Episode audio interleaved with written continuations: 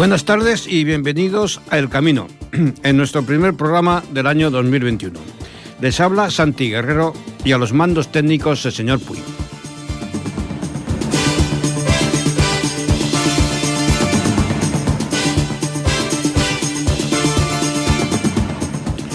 Vicepresidenta de la Asociación Cultural El Camino del Santo Grial.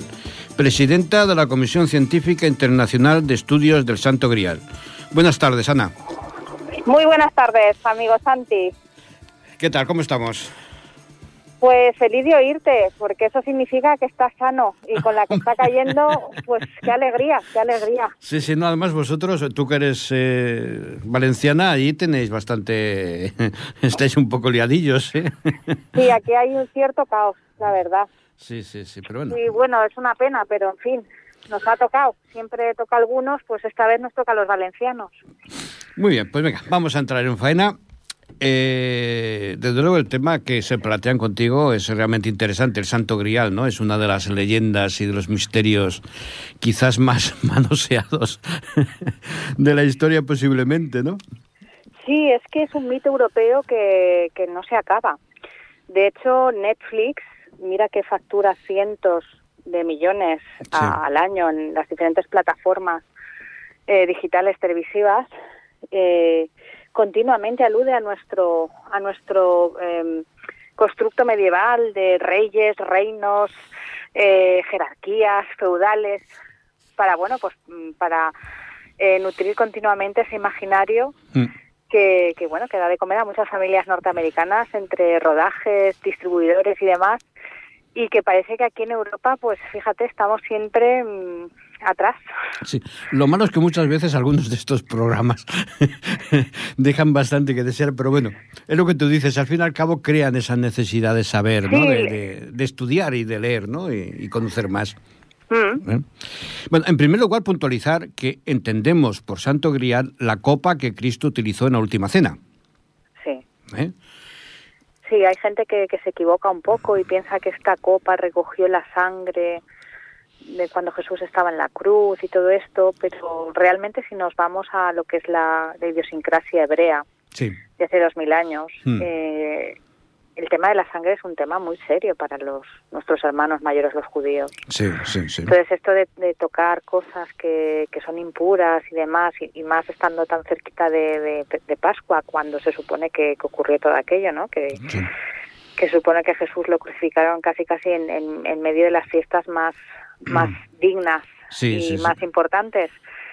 Pues claro, luego la literatura a través de Robert de Boron ya bien entrada la Edad Media, pues permite hacer esas licencias que tú muy bien has remarcado que hacen los, los amigos de Hollywood cuando recrean nuestro pasado medieval. Es que es evidentemente es, lo, es lo que tú has planteado, ¿no?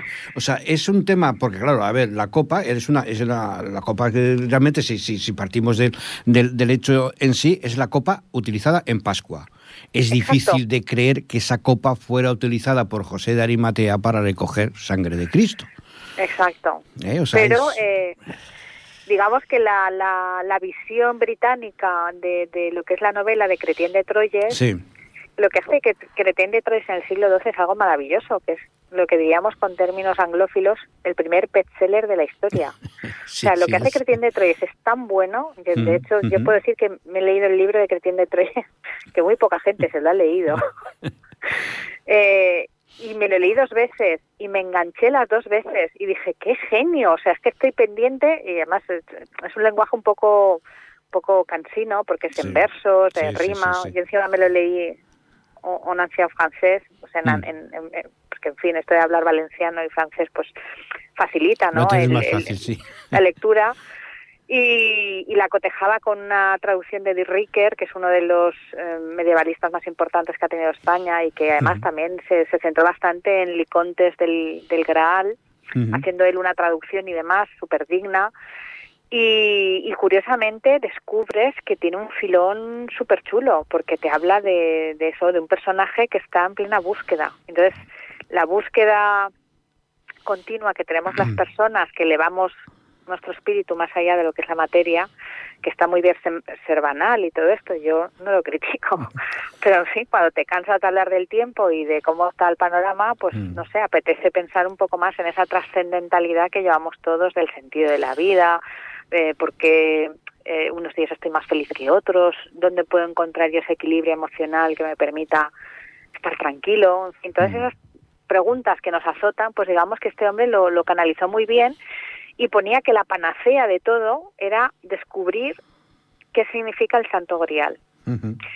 Y entonces eh, fue muy curioso porque yo haciendo mi tesis te puedo decir que sufrí de alguna manera esa transformación alquímica, que, es la, que es la bonita, la transformación interior, hacia una hacia, un, hacia una paz interior y un sosiego que, que, vamos, no soy no soy la misma Anita que empezó la tesis hace casi seis años.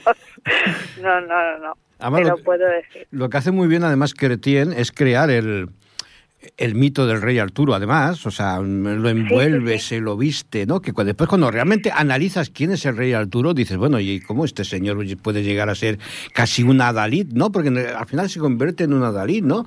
creo, que, creo que has dado en el clavo. Mira, eh, tiene Troyes, antes de escribir eh, El Conde del Graal para lo que es el Conde de Flandes, que es el propio conde de Flandes el que le está de alguna manera diciendo qué es lo que vio, porque sí que está constatado que el conde de Flandes eh, visita el reino de Aragón, eh, justo el año antes de que Cretien de Troyes escriba su novela. Entonces el, mismo el, el, Cretien de Troyes se encarga de decir que más o menos no que este este cuento me lo libra el propio conde de Flandes. O sea que de alguna manera el conde de Flandes le contó lo que vio.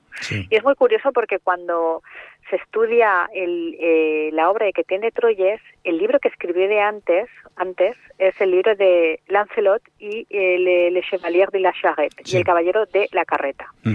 Y este se le hizo escribir María de Champaña. Bueno, pues María de Champaña, su mamá era Leonor de Aquitania, que luego todos los prerrafaelistas del siglo XIX, XX eh, atizan todo el tema del rey Arturo y todo esto a través de, esta mujer y de su, su marido, eh, Ricardo Corazón de León, pues eh, ya María de Champaña tenía una ligación directa, fíjate lo que te voy a decir, ¿vale? Con la corona de Aragón, con el reino de Aragón. Era su bisabuela, era doña Urraca, la ex de Alfonso I el Batallador. Y resulta que este matrimonio, Alfonso, primero el batallador, y doña Urraca, pues era un matrimonio que no estaba bien avenido. Como, como el nombre Urraca sonaba fatal en francés, eh, a doña Urraca la llamaban por su apellido familiar, que era Ximena. De Ximena a Ginebra va muy poquito, porque es que con quien acaba casándose Ginebra es con eh, el conde de Laralot, que es el diminutivo de, de del conde de Lara. Pues de Laralot a Lancelot hay muy poquito. y, de y de Cinema a Ginebra, mm. menos aún. Y es curiosísimo porque toda la descripción que hace de esa familia regia eh, referida a Arturo, que es el rey cornudo, que se me perdone esta expresión, está, calcado, está calcado de la historia de Alfonso. Y me encanta Alfonso porque Así como otros reyes 300 años después en la corte inglesa se dedicaban a decapitar a sus ex porque no les venía bien, pues Alfonso generosamente le dije, mira, Urraca, lárgate con tu Laralot, hacer lo que tengáis que hacer, tienen descendencia, la casa de Lara es una casa que tiene bastante poder en Castilla durante muchísimos siglos y, y, bueno, y son felices y comen perdices. Y como el amor cortés, entre comillas, era algo que estaba casi casi como mitificado en aquella época, que eh, María de Campaña, de Champaña, también dicho así, eh, tuviera como, como trasunta bisabuela, porque su, sus padres se divorcian. Su, su madre, que es Leonor de Aquitania, se divorcia del rey eh, francés y el rey francés se casa con, con la, digamos, la, descendente, la descendencia real de, de la hija de Doña Urraca. Entonces, claro, eh, esa historia de amor que se traslada de la corte de, de, Aragón hasta lo que sería el condado real de, de, Francia es la primera historia de amor de verdad que existe en, en toda eh, la historia, digamos, de los romances reales. Si tú dices, ¿quién se casó por amor en el siglo XI? Pues eh, probablemente ningún rey, salvo doña Urraca, que hizo valer su amor por el conde de Lara y fueron felices y comieron perdices, como he dicho antes. Pesaban mucho, pesaban mucho los, los intereses en, aquellos tiempos. Sí, digamos que la gente se casaba por bancales, que decimos aquí en Valencia. Yo lo que sí que, lo que se invitaría a todos aquellos que, que la leyenda del rey Arturo les llama la atención y que lean la obra de Thomas Mallory porque hace un retrato bastante exacto, porque eso digo, por eso te comentaba antes mi sorpresa, ¿no? Del mito que se, se cierne sobre el rey Arturo, que es tenido como casi una Dalí, ¿no? De, de, la cristiandad y tal, cuando realmente era un elemento para tener bastante cuidado con él. Sí, de hecho, a ver, eh, realmente eh, esto es como todo. Si, la gente ve una película y, lo digo con todo el amor del mundo, sí, sí, sí, una película de Hollywood, por ejemplo, Gladiator, y ven como de, desde Alemania, ¿vale? Desde la contienda germana. Llega a España mm, a caballo en apenas, no sé, voy a ser generosa, seis jornadas, sí. me coge la, risa loca. Y es que el caballo era muy bueno, ¿eh? El caballo... no, tendrán ¿No tendrán alguien que les explique los kilómetros que tienen las distancias en Europa? Pues sí, y lo que eran las jornadas a caballo, cuánto recorrían. Exacto. Exactamente. Bueno, vamos a... Claro, pues, pues, esto es lo mismo con Artur, que si escarbas un poco, resulta que Artur fue en realidad pues casi casi un centurión romano del siglo IV en Britania, que cada vez que se hacía un análisis histórico se le iba subiendo de categoría. No, y aparte... Primero un señor de la guerra, luego no sé qué, luego vamos a subirlo a capitán y ahora es el rey. Y, no, y aparte que hay un hecho que lo, que lo retrata totalmente y es que avisado de que él morirá a manos de, bueno, del que después resulta que es el hijo de su hermana, ¿no? Y tal, eh, manda matar, hace como Herodes y manda matar a todos los primogénitos.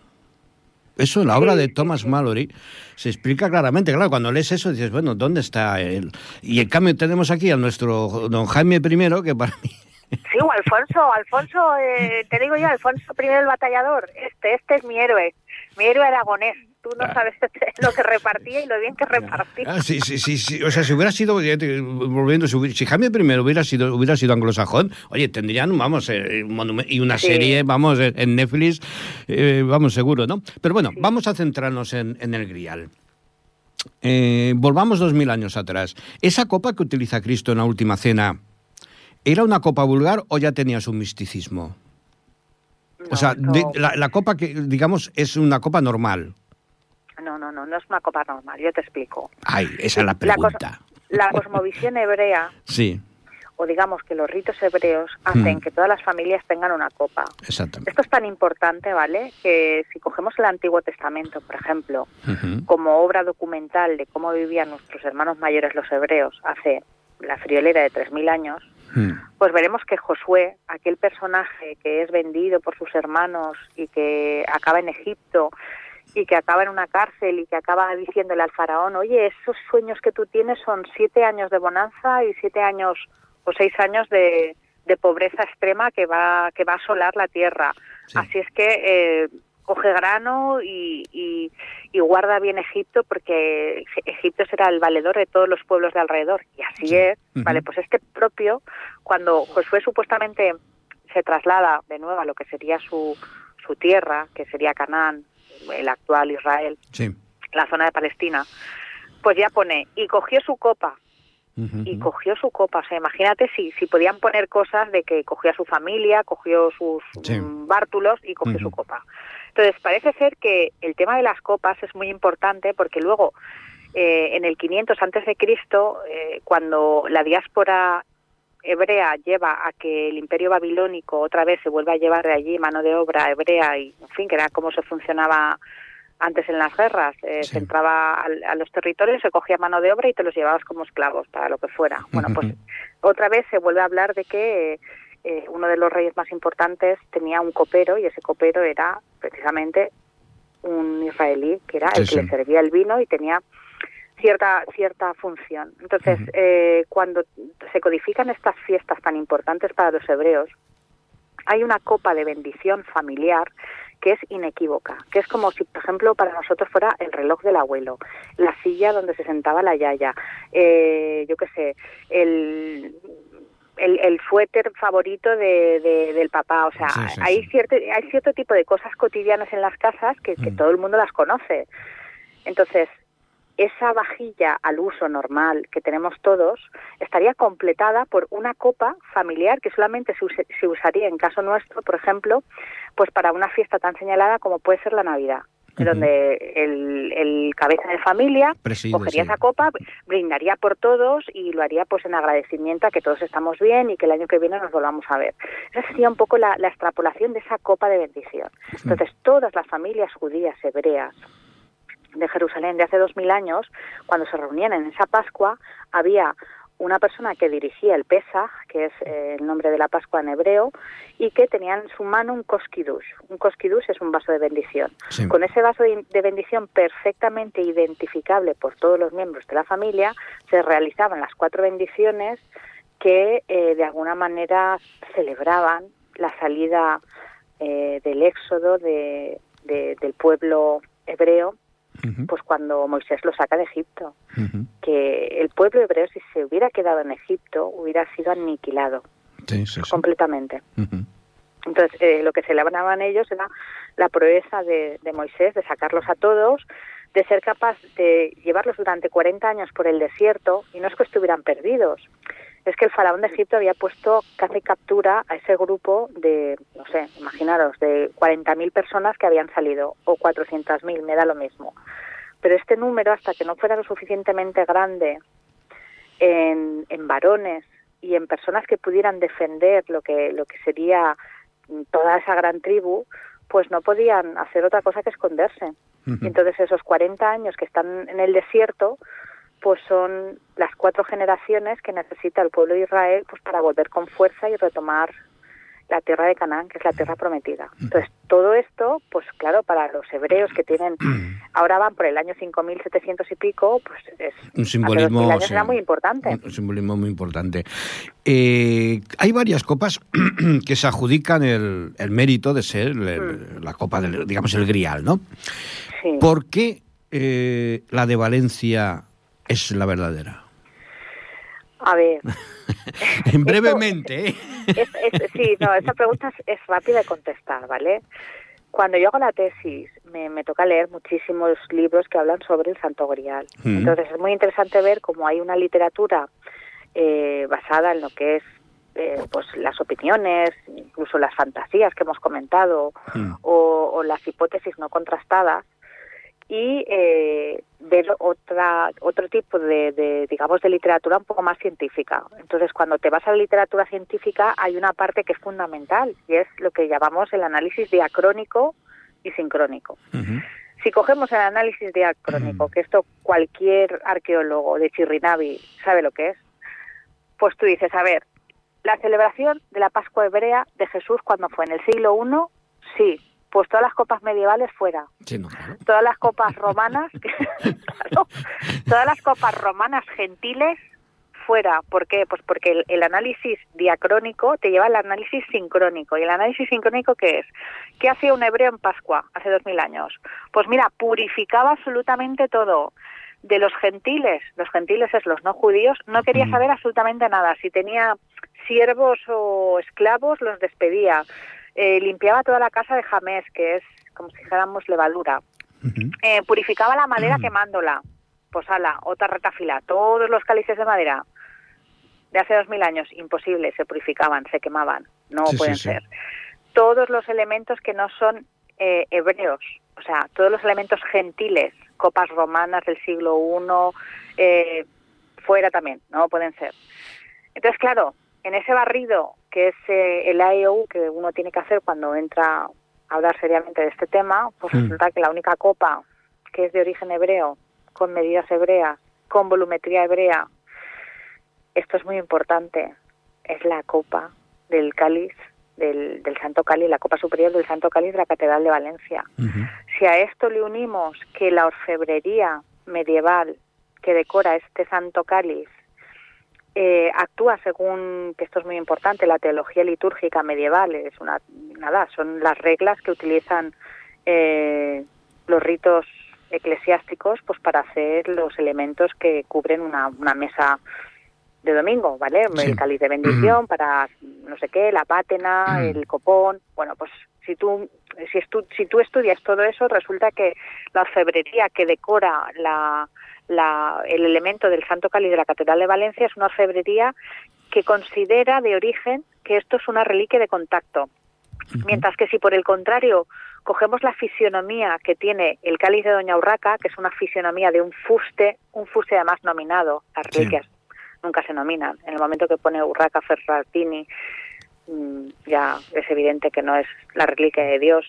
El que esté totalmente revestida era como se exigía que tenían que estar los cálices para dar misa pues es muy evidente que el tratamiento que se le da en época medieval a esa reliquia, digo, disculpa, a esa copa no es el tratamiento de una reliquia de contacto, sino es el tratamiento de un vaso para la celebración de misa.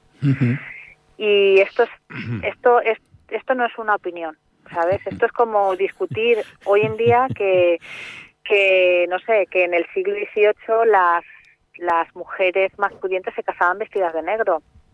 Pues sí, hombre, sí, aunque ahora las que van de negro y lloran son las, que han perdido un ser querido, eh, el color negro era el color de la elegancia, pues porque era, el color más difícil de tintar en las vestiduras. Entonces, un buen color negro indicaba que te habías gastado mucho dinero en, esa pieza que llevabas. Que por cierto, esto lo puso de moda Felipe II aquí en España. Claro, claro, le gustaba el negro mucho, sí. Y claro, entonces eh, que el cáliz de Doña Urraca per se en el siglo XI ya fuera concebido como un cáliz para estar en misa, mm. pues no, no obedece a que ese cáliz en origen fuera tratado como una sagrada reliquia. Y esto también lo descarta, por supuestísimo. Como sé que tienes... no tiene documentación. Ana, como sé que tienes una reunión ahora, y ya, veo que es el tiempo que no quiero que, que te lleves no, una... Tranquilo, tranquilo. No, hombre, no, Vamos bien de tiempo. Me sabría mal. Bueno, tú, tú, tú marcarás el, el momento. ya por hablar contigo estaríamos aquí. Pero no, ya más que nada, ya para... Porque bueno, ya, ya hablaremos con más, con más calma. Sí, y aparte, a vuestra disposición para como, contar como, chascarrillos. Como eres ponente en el, en el congreso que haremos en octubre, pues bueno, ya, ya habrá tiempo de hablar. Sí que me pongo yo en el, en, la, en, en el papel de abogado del diablo, que me supongo que muchos oyentes se lo estarán haciendo ahora. ¿Hay una prueba irrefutable de que, aparte de su antigüedad y de su formación, esa copa fuera la que tuvo Cristo? Pues mira, hay una cosa muy curiosa, y es que eh, en el Evangelio, ¿vale? Sí.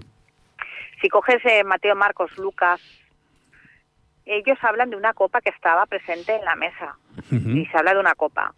Pero luego es curioso porque hay una carta de San Pablo que habla de una tipología de copa que es una tipología muy precisa, que es copa de bendición, que es koskidush.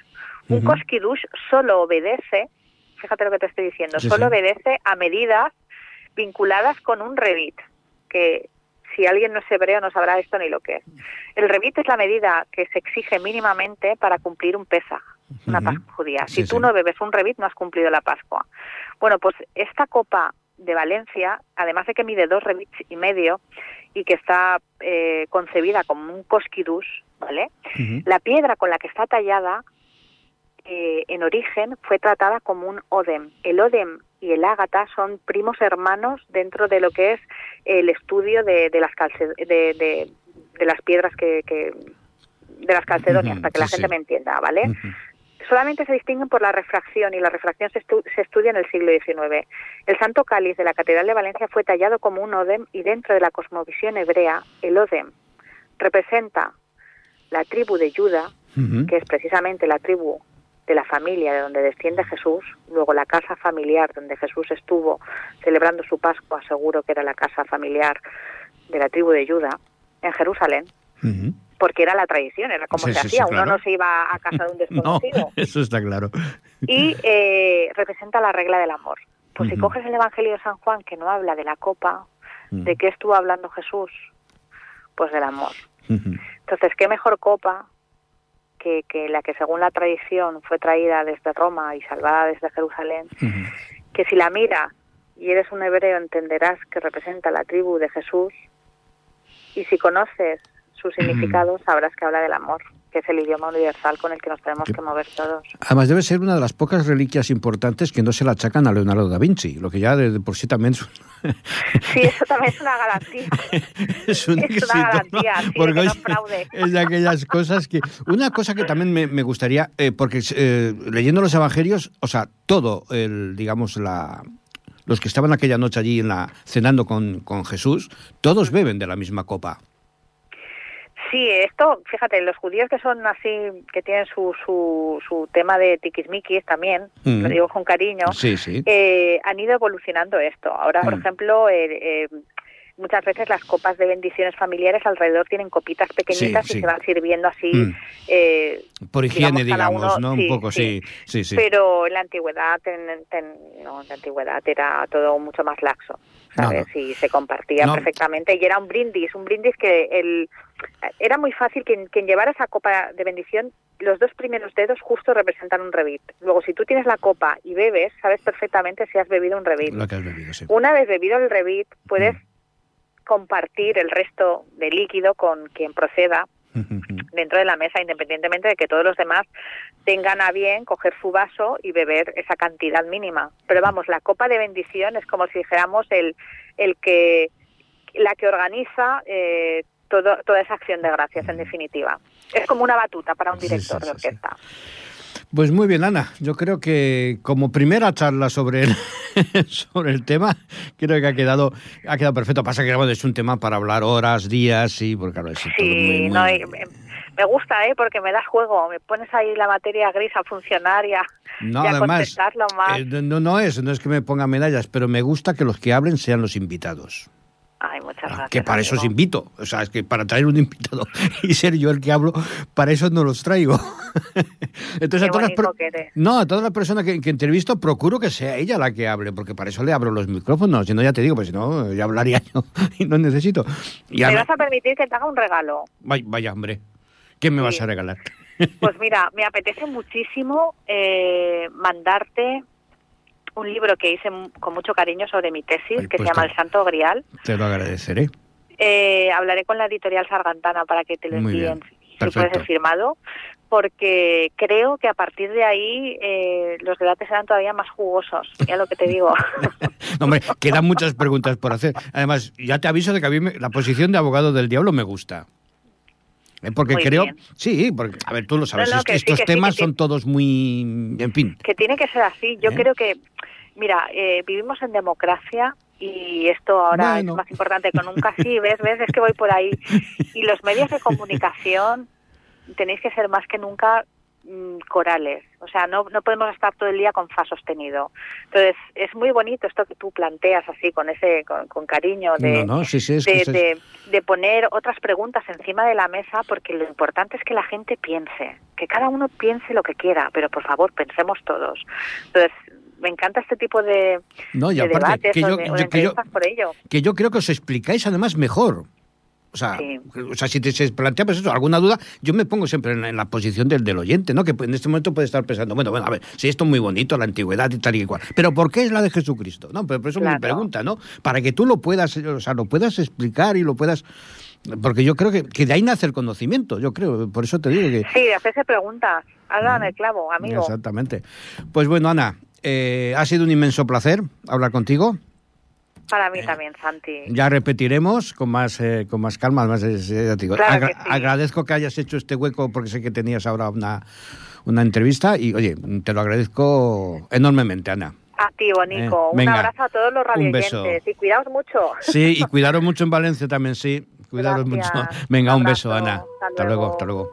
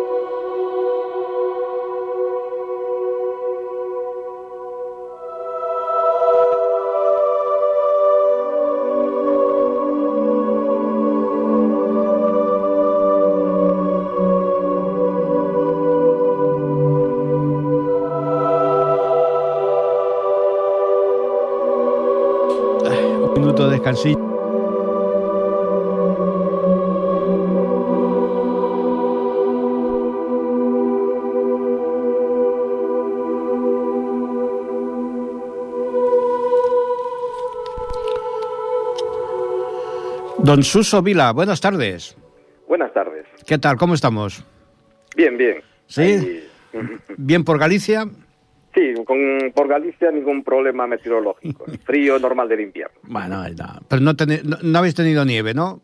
No, no, ni lluvia, ni siquiera. Sea, bueno, unas semanas un poco extrañas en Galicia. Hace tiempo que no llueve en Galicia, hombre. Sí, sí, sí, sí estamos así.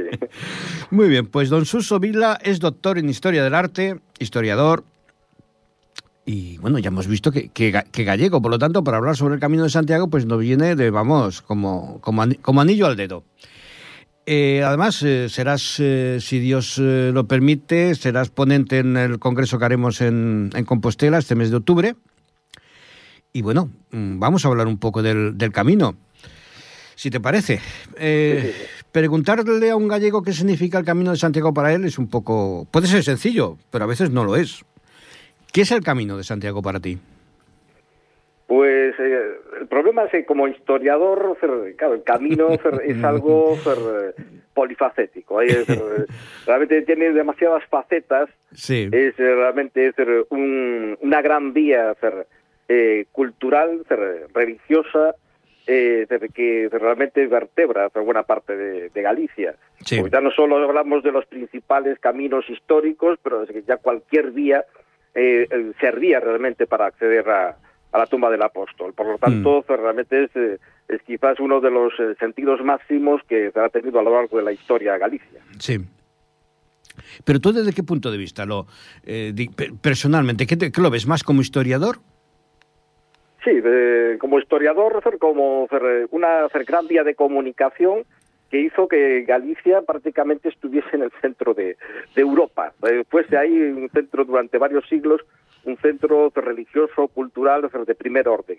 Y eso realmente es, algo extraordinario y afortunadamente en las últimas décadas eh, pues ha reverdecido realmente ese sentimiento religioso y cultural, esa aportación social que yo veo pues, realmente a diario, esa, eh, esa presencia eh, multicultural, gente de diversos países que se acercan y quieren vivir la experiencia del camino. Y eso realmente es algo extraordinario en estos tiempos. Sí, aparte, eh, generalmente no tenemos mm, un, digamos, una visión amplia de la cantidad de gente que se puede que puede eh, recorrer el, el, Camino de Santiago. En condiciones normales, para este año 2021, año santo, se esperaban un millón de peregrinos en el camino.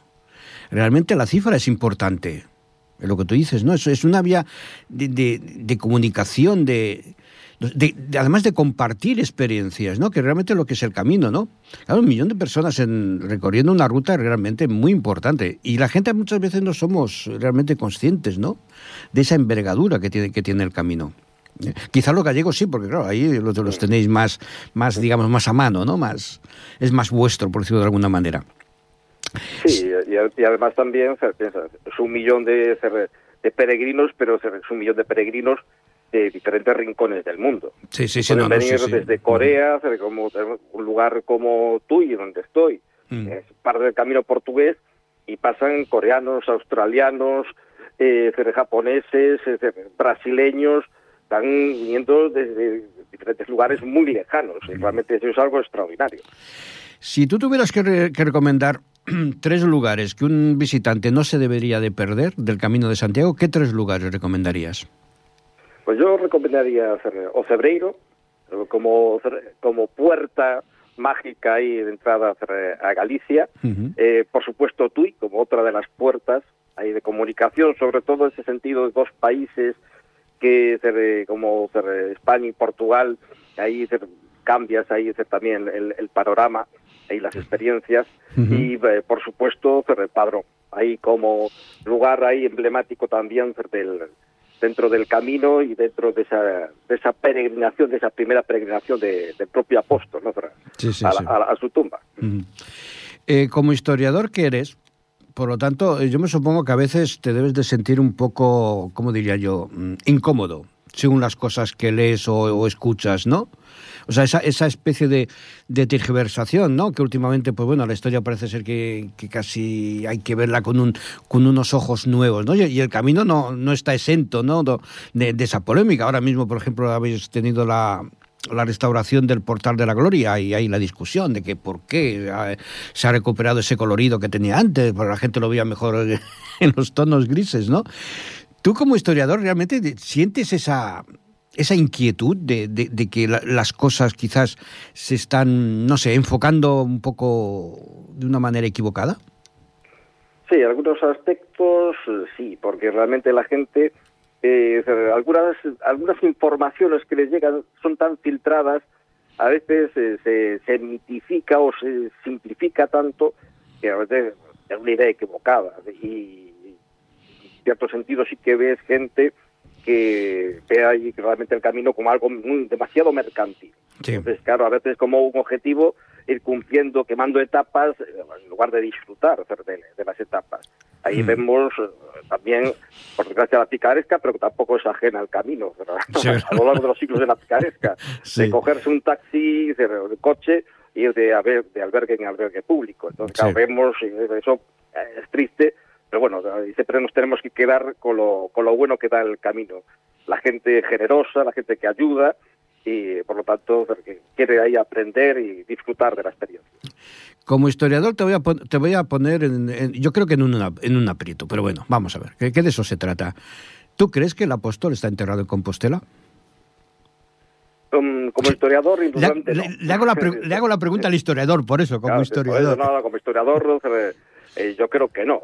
indudablemente ya es una cuestión de fe, aunque mm. yo creo que esas cosas ya trascienden más de fe. Realmente es la, eh, la, la tumba del apóstol, ahí la, la fe, la, la, creencia está más allá del, del propio lugar. Sí. Y algo que realmente ha movido a lo largo de más de mil años a peregrinar durante incluso miles de kilómetros hacia cientos, hacia miles de, personas, realmente eso está más allá del hecho de que esté o no un, un apóstol ahí enterrado. Sí. Eh, por ejemplo, pero yo, cuando precisamente lees ahí la polémica y la gente quiera ahí despicar, si no está el, apóstol ahí... Prisciliano, pues, Prisciliano.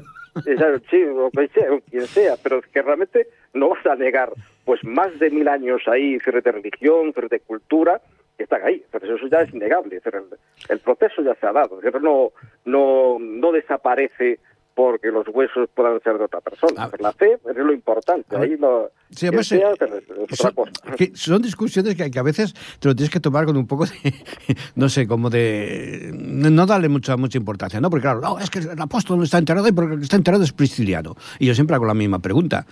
Yo puedo opinar que, estás, que está ahí el apóstol enterrado con los mismos, digamos, entre comillas, datos que tú dices que es prisciliano. Exactamente. Ya, o sea, ya es cuestión de fe. exactamente. ahí de cobertura, fe, estamos ahí. Claro, yo, yo, si, yo si, si, te soy sincero, fíjate, yo estaría por decir que efectivamente está ahí enterrado el apóstol. ¿eh? Fíjate lo que, lo, que te digo. Y mira que en muchos temas soy muy escéptico, ¿no? Pero no sé, tengo esa, esa, esa impresión personal, ¿sabes? O sea, no sé. Pero bueno, que ya te es una cosa que lo que tú dices, si al fin y al cabo, es lo menos importante, ¿no? Eh, eh, lo que sí, bueno, siguiéndote en Twitter como te sigo y tal, tienes un que creo que no debe ser algo que, trasciende ¿no? del nivel puramente académico, un interés eh, bastante grande por TUI. Sí, el haber nacido en TUI, desarrollado pues buena parte del trabajo, además de ser técnico ahí en la catedral, pues eso, impone. La, la, historia, realmente los lugares donde uno nace, pues realmente eso, eso impone y uno aprende a, vivir, a desarrollarse ya con el entorno. Eso, eso gracias también, pero eso eso es, una, es un aprendizaje de la vida, pero no quedarse solo, donde realmente uno ha nacido, sino comparar, saber y aprender, que realmente eso es la, esa es la riqueza que, que nos aporta, que todo realmente tiene, hmm. tiene valor. No hay que ser así tan chauvinistas, eh, donde yo de donde estoy, pues es lo mejor. No, realmente hay, hay demasiados lugares maravillosos y hay que disfrutarlos siempre. Sí, realmente lo que nos enseña el camino efectivamente es eso, ¿eh? Eh, son muchos cientos de kilómetros y, y, todo tiene su, su aquel, ¿no? Lo que pasa es que en, en el caso de Tui, al no estar, digamos, en el camino principal, más principal del, del camino, ¿no? Es, es, desconocido por alguna, por, por bastante gente, porque yo he hablado con gente y tal, y no han pasado por Tui. El, el, en los últimos años el camino portugués ha tenido, especialmente como la gente ya ha tenido la experiencia del camino francés, Sí. ya han optado ahí por, eh, por pasar por Sarria, por el Cerreiro, por León, pues realmente se han buscado otras alternativas, seguir ahí con la experiencia y realmente ha tenido pues un, un repunte realmente muy importante. Sí. Se, ha, se ha notado y además algo que te comentaba, o sea, el tema de ver gente de, de Corea, de Japón, de Australia pasar por Tui o sea, a lo largo del año es realmente brutal, porque hay un, hay un pequeño dato. O sea, eh, precisamente tenemos a 100 kilómetros uno de los aeropuertos internacionales más importantes de Europa, que es el de Oporto, Sí. la Carneiro. Y claro, porque ahí casi en exclusiva los irlandeses que van a Santiago pasan por Tui. Realmente los vuelos ahí a Sí, Dublín, sí, sí, sí, claro. nuevamente las condiciones, no sabemos ahí en el futuro, pero antes eran baratos, ahí, pero gracias a Ryanair, entonces ahí todos los irlandeses pasaban por aquí, ahí por Tui. Entonces, claro, eso eh, a nivel internacional y cómo el camino eh, se ha ido fomentando. Y es curioso porque a lo largo de, de la historia, realmente más que portugueses que pasaran realmente por este camino portugués, Sí. eh, que más el título es porque pasa por Portugal. Sí, Pero claro. es que había- los peregrinos eran italianos, alemanes, pero hoy en día vuelven a pasar esos peregrinos alemanes, italianos, pues utilizando y durante las facilidades de la comunicación, Ah, claro. Llegan en avión a Oporto Mm. y tranquilamente, gustosamente, pues van disfrutando del, del camino. Realmente es sorprendente hay esos paralelos históricos, como en el pasado, esos peregrinos, esos viajeros que dejaban sus relatos Sí. ahí en constancia, italianos, alemanes, polacos, pues hoy en día repiten realmente esa vía. Sí, sí, sí. sí. Con más facilidades, eso sí, Mm. pero pues, repiten ahí. Eh, haznos una- unos- unas pinceladas de lo que significa Tui en la historia, porque tiene una historia realmente eh, in- interesante, Tui. Sí, tú hoy, hoy en día es un lugar fronterizo. Ahí el niño, ahí nos separa, ahí teóricamente de, Portugal.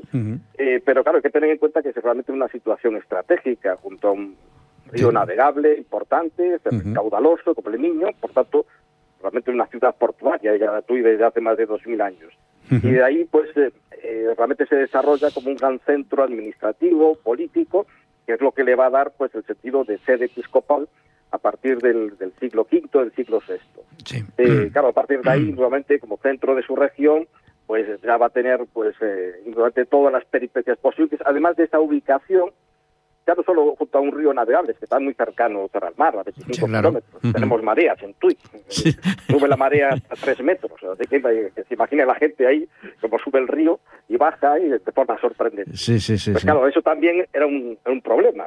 Tenemos ahí los vikingos de vez en cuando, llegaban pues las naves eh, musulmanas también por aquí a arrasar, y eso dio ahí estos altibajos eh, que a lo largo de muchos siglos era normal ser en el norte de la, de la península ibérica y que Tui pues los sufrió eh, mayormente. A partir del Sí. siglo XI que se, se restaura la sede, pues permite pues crear pues un nuevo proyecto catedralicio, que es el que vemos hoy en día, este proyecto románico acastillado tan tan tan personal, Sí, sí, pero tan que está muy sí. relacionado también con muchas catedrales portuguesas o con la misma Compostela.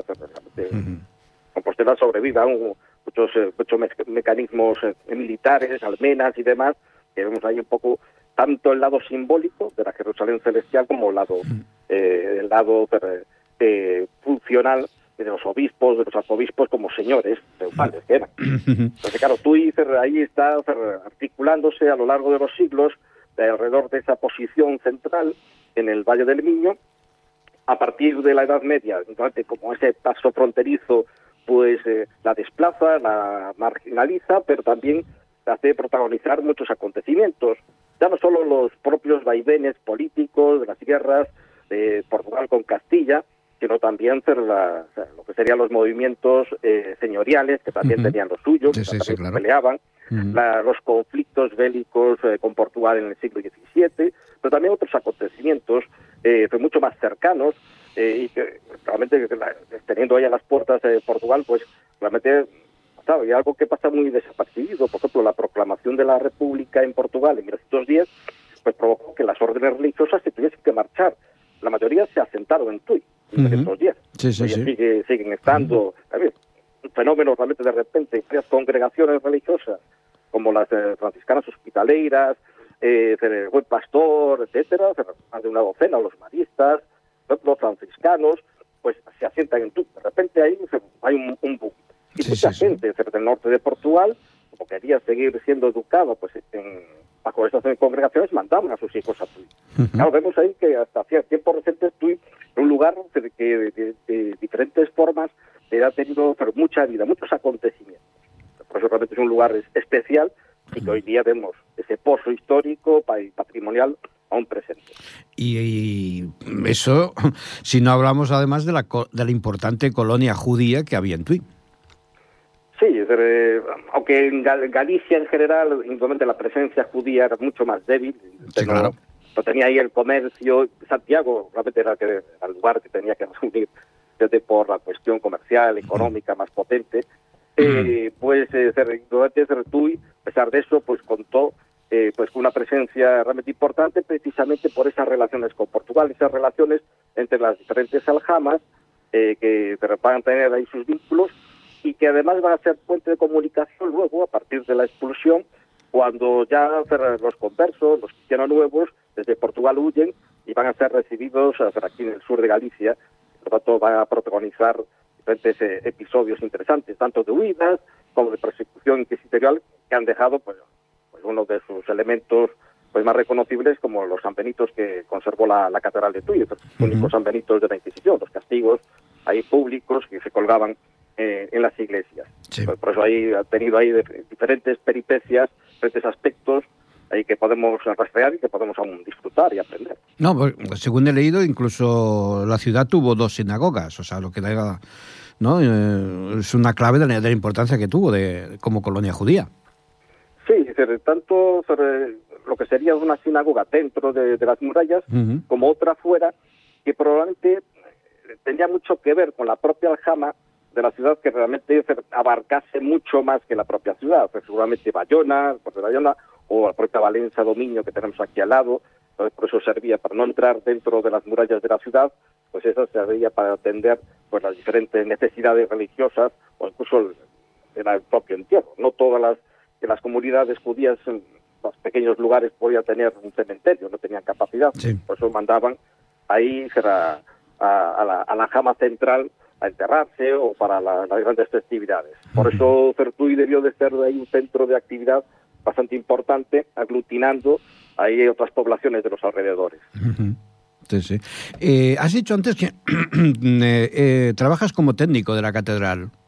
Sí, ahí atiendo también muchas veces a, los peregrinos que pasan, mm. a, a los numerosos, realmente que, y es realmente sorprendente. A mí me sigue sorprendiendo después de muchos años ver realmente de, diferentes partes del mundo mm. ahí el que pasan, el interés, ahí también también da uno percibe el que tiene ese interés eh, por el camino, tanto sea una cuestión personal, como religiosa, da lo mismo, pues ahí el respeto, ahí hacia lo que es la trascendencia del camino, eh, pues realmente sigue sorprendiendo ahí esa, esa, esa variabilidad. Hay esa gente que reúne, hace el esfuerzo, cruza ahí las sierras, los montes, para dirigirse hacia Santiago.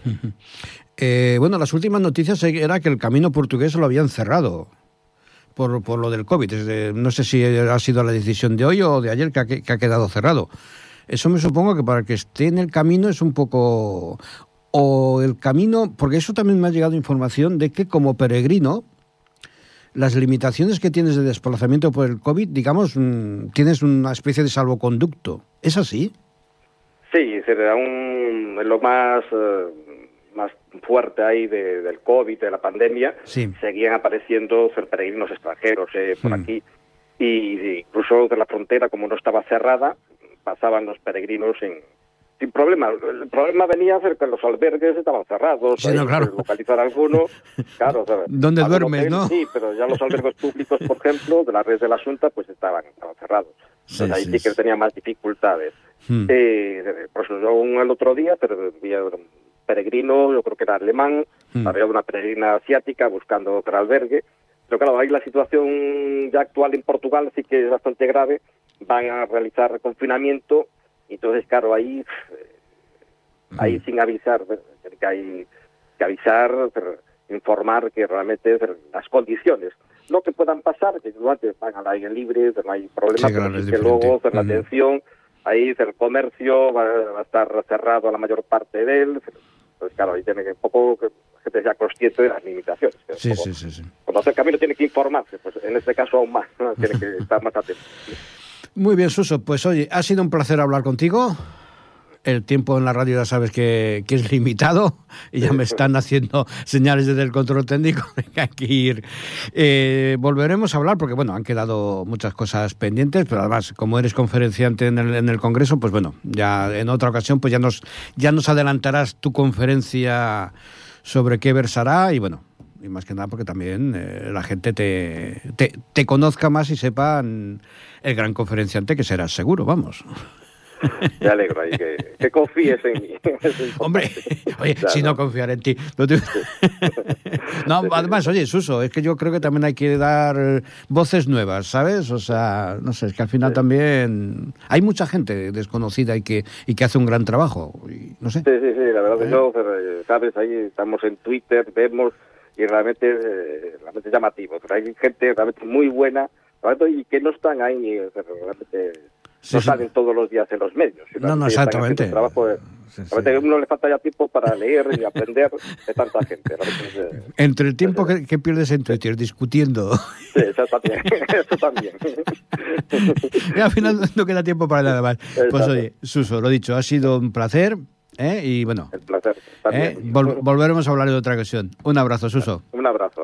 hasta luego.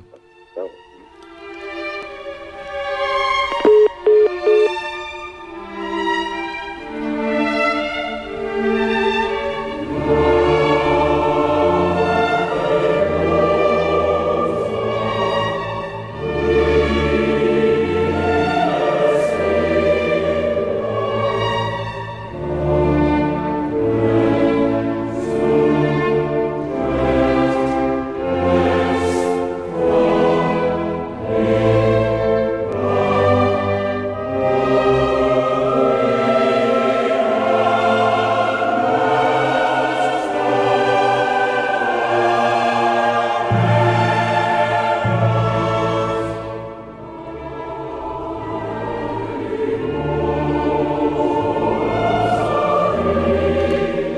bueno, este ha sido el primer programa de este año. Espero que, os haya gustado. Ya veis que intentamos dar voz a diferentes eh, sectores de la amplitud ¿no? que, el, Camino de Santiago nos permite.